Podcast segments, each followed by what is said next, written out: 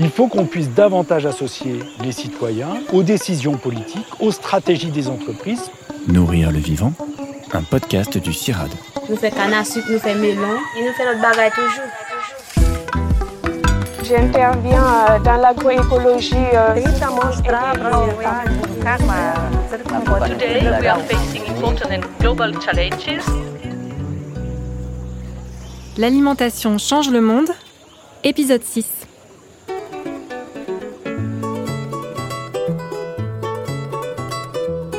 Je me suis intéressé au Brésil euh, suite à une mission dans les années 80 où j'ai dû remplacer le directeur de mon institution dans la Bahia, au nord-est euh, du Brésil semi-aride.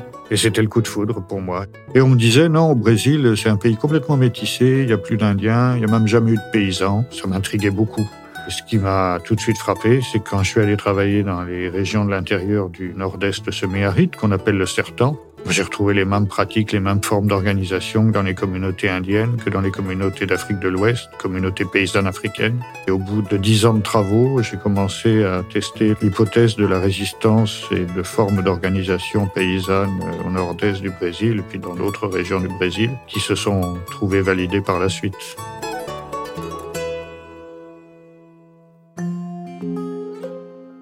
Éric Sabourin est sociologue et anthropologue au CIRAD. Il est spécialiste des politiques publiques brésiliennes relatives à l'agroécologie et l'agriculture familiale. Au sens large, les politiques publiques désignent toutes les interventions d'agents de l'État pour répondre à des demandes publiques ou des problèmes d'intérêt général. Selon les mots d'Éric Sabourin, on dit également que c'est tout ce que l'État fait ou ne fait pas pour répondre à ces problèmes. Pourquoi on a besoin de politiques publiques pour soutenir la transformation des systèmes alimentaires? Il y a trois points essentiels. Le premier point, c'est effectivement de s'assurer de l'information, de l'éducation des consommateurs et d'appuyer l'organisation des consommateurs.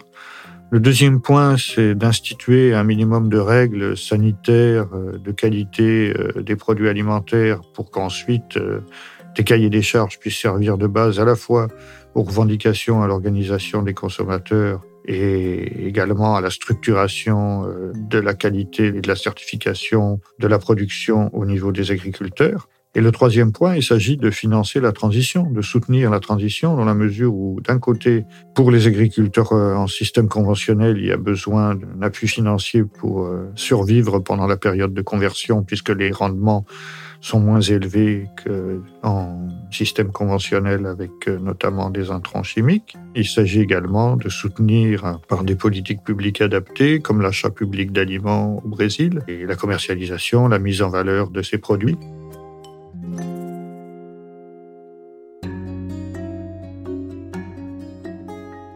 Comme le rappelle le chercheur, dans nos sociétés européennes, il existe une tradition de défense des droits de consommateurs des associations et des mouvements de consommateurs. Ce n'est pas tellement le cas dans les pays d'Amérique latine. Pour ces territoires, la priorité reste l'accès aux aliments. Se préoccuper de la qualité nutritionnelle de ces aliments ou des droits des consommateurs est beaucoup plus récent et marginal.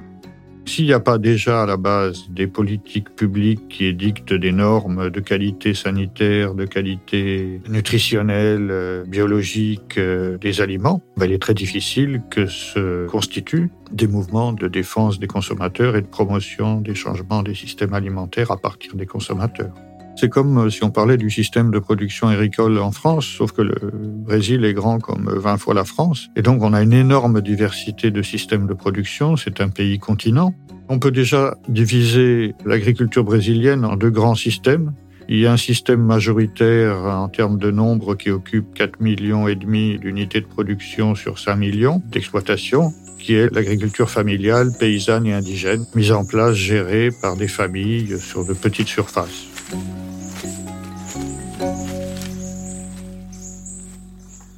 Et puis, il y a ce qu'on appelle l'agrobusiness, l'agriculture entrepreneuriale d'entreprise, même si l'entreprise est familiale à l'origine, qu'on appelle également l'agriculture patronale, puisqu'elle emploie beaucoup de salariés euh, au Brésil, qui ne représente que 500 000 exploitations, mais qui monopolise 75% euh, des terres et 75 à 80% des ressources des politiques publiques. L'agrobusiness, euh, ça représente euh, une tradition de grandes familles, d'une oligarchie, euh, dans la mesure où elles avaient traditionnellement le pouvoir dans l'ensemble des États fédérés du Brésil. Et ces grandes familles ont su développer des capacités de gestion, de promotion au niveau communication, mais bien sûr au niveau du lobbying politique de leurs intérêts. Et elles ont les moyens de financer des campagnes électorales, un groupe parlementaire, aussi bien au niveau du Congrès fédéral que des assemblées législatives des États fédérés, très puissant, qui arrive à diriger, à dominer euh, la plupart des politiques agricoles euh, et des investissements publics au Brésil. À quoi ressemble le système de production brésilien? Un exemple classique de l'agrobusiness au Brésil, c'est la grande exploitation de soja en monoculture.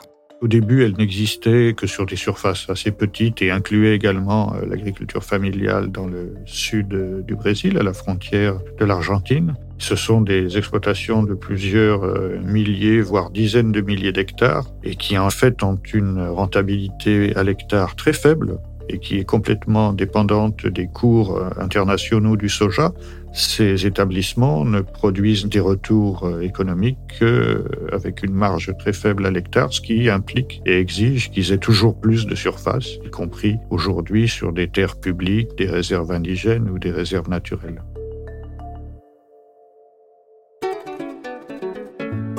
Então, eu poderia citar três motivos O primeiro seria a gastronomia. Si tu vas au sud, tu vas au nord ou au nord-est, tu vas voir une variété incroyable de cuisine, de gastronomie, qui traduit la culture du pays.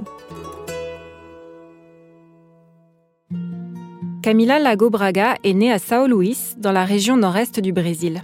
Elle est agronome et sociologue. J'ai un master en sciences sociales et je fais un doctorat à ce moment-là en développement rural. Au master, euh, j'ai commencé à discuter un peu sur la question de la commercialisation des agricultures familiales et quels sont les marchés qu'ils ont accès. Et pour les doctorats, faire une analyse des politiques publiques et des achats, à quel point les achats publics elles vont contribuer pour la construction des systèmes alimentaires durables. Et comme ça, aujourd'hui, mon objet de thèse, c'est les achats publics alimentaires dans ma ville qui s'appelle Saint-Louis. À son tour, elle nous décrit les exploitations familiales au Brésil. Que ce soit dans leur organisation ou dans les produits cultivés, ces petites exploitations sont très diversifiées selon les territoires. Tu vas rencontrer les maïs, des fruits, un potager, tu vas rencontrer des élevages de poulets, de porcs. Mais si tu vas au sud du Brésil, c'est plus semblable aux paysans français. Là-bas, par exemple, il y a beaucoup de coopératives. Elles ont beaucoup d'accès à la technologie pour la production par contre, dans les autres régions, tu vas rencontrer des autres façons de faire l'agriculture. Par exemple, Maranhão. Je suis de l'état de Maranhão. Là-bas, tu vas rencontrer des Indiens. Les Indiens ont une façon de produire propre. Tu vas rencontrer des quilombolas, des descendants des esclaves. Ils ont une identité culturelle propre, une façon de produire aussi, une organisation différente. C'est possible de trouver aussi des ribeirinhos, ce sont des gens qui habitent au bord des rivières. L'activité principale, c'est la pêche. Mais ils ont aussi des productions de potagères, ils ont des maïs, ils ont des élevages.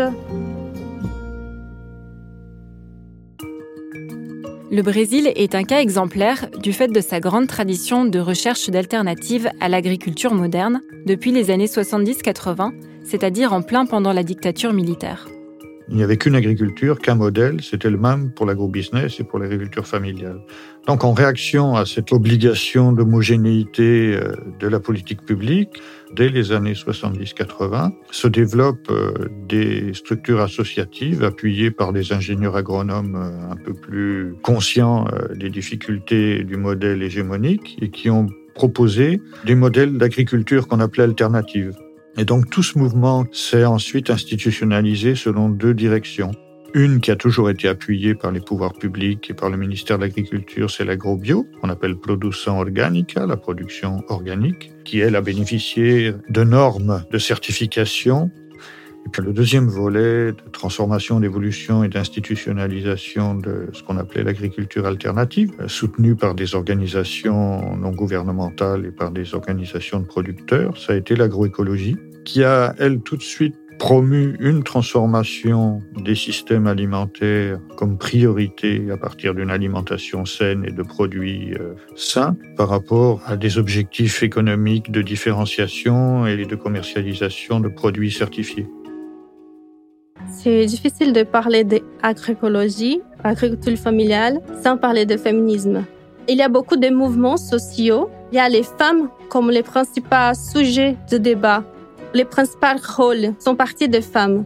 Par exemple, au Brésil, il y a les marches de Margaride. C'est un grand mouvement pour revendiquer les droits des femmes paysannes. Donc ça a changé des années récentes. Les femmes elles sont très engagées dans les discussions de l'agriculture. Par exemple, aujourd'hui, il y a beaucoup de femmes qui sont directrices des coopératives, des syndicats, des associations du milieu rural.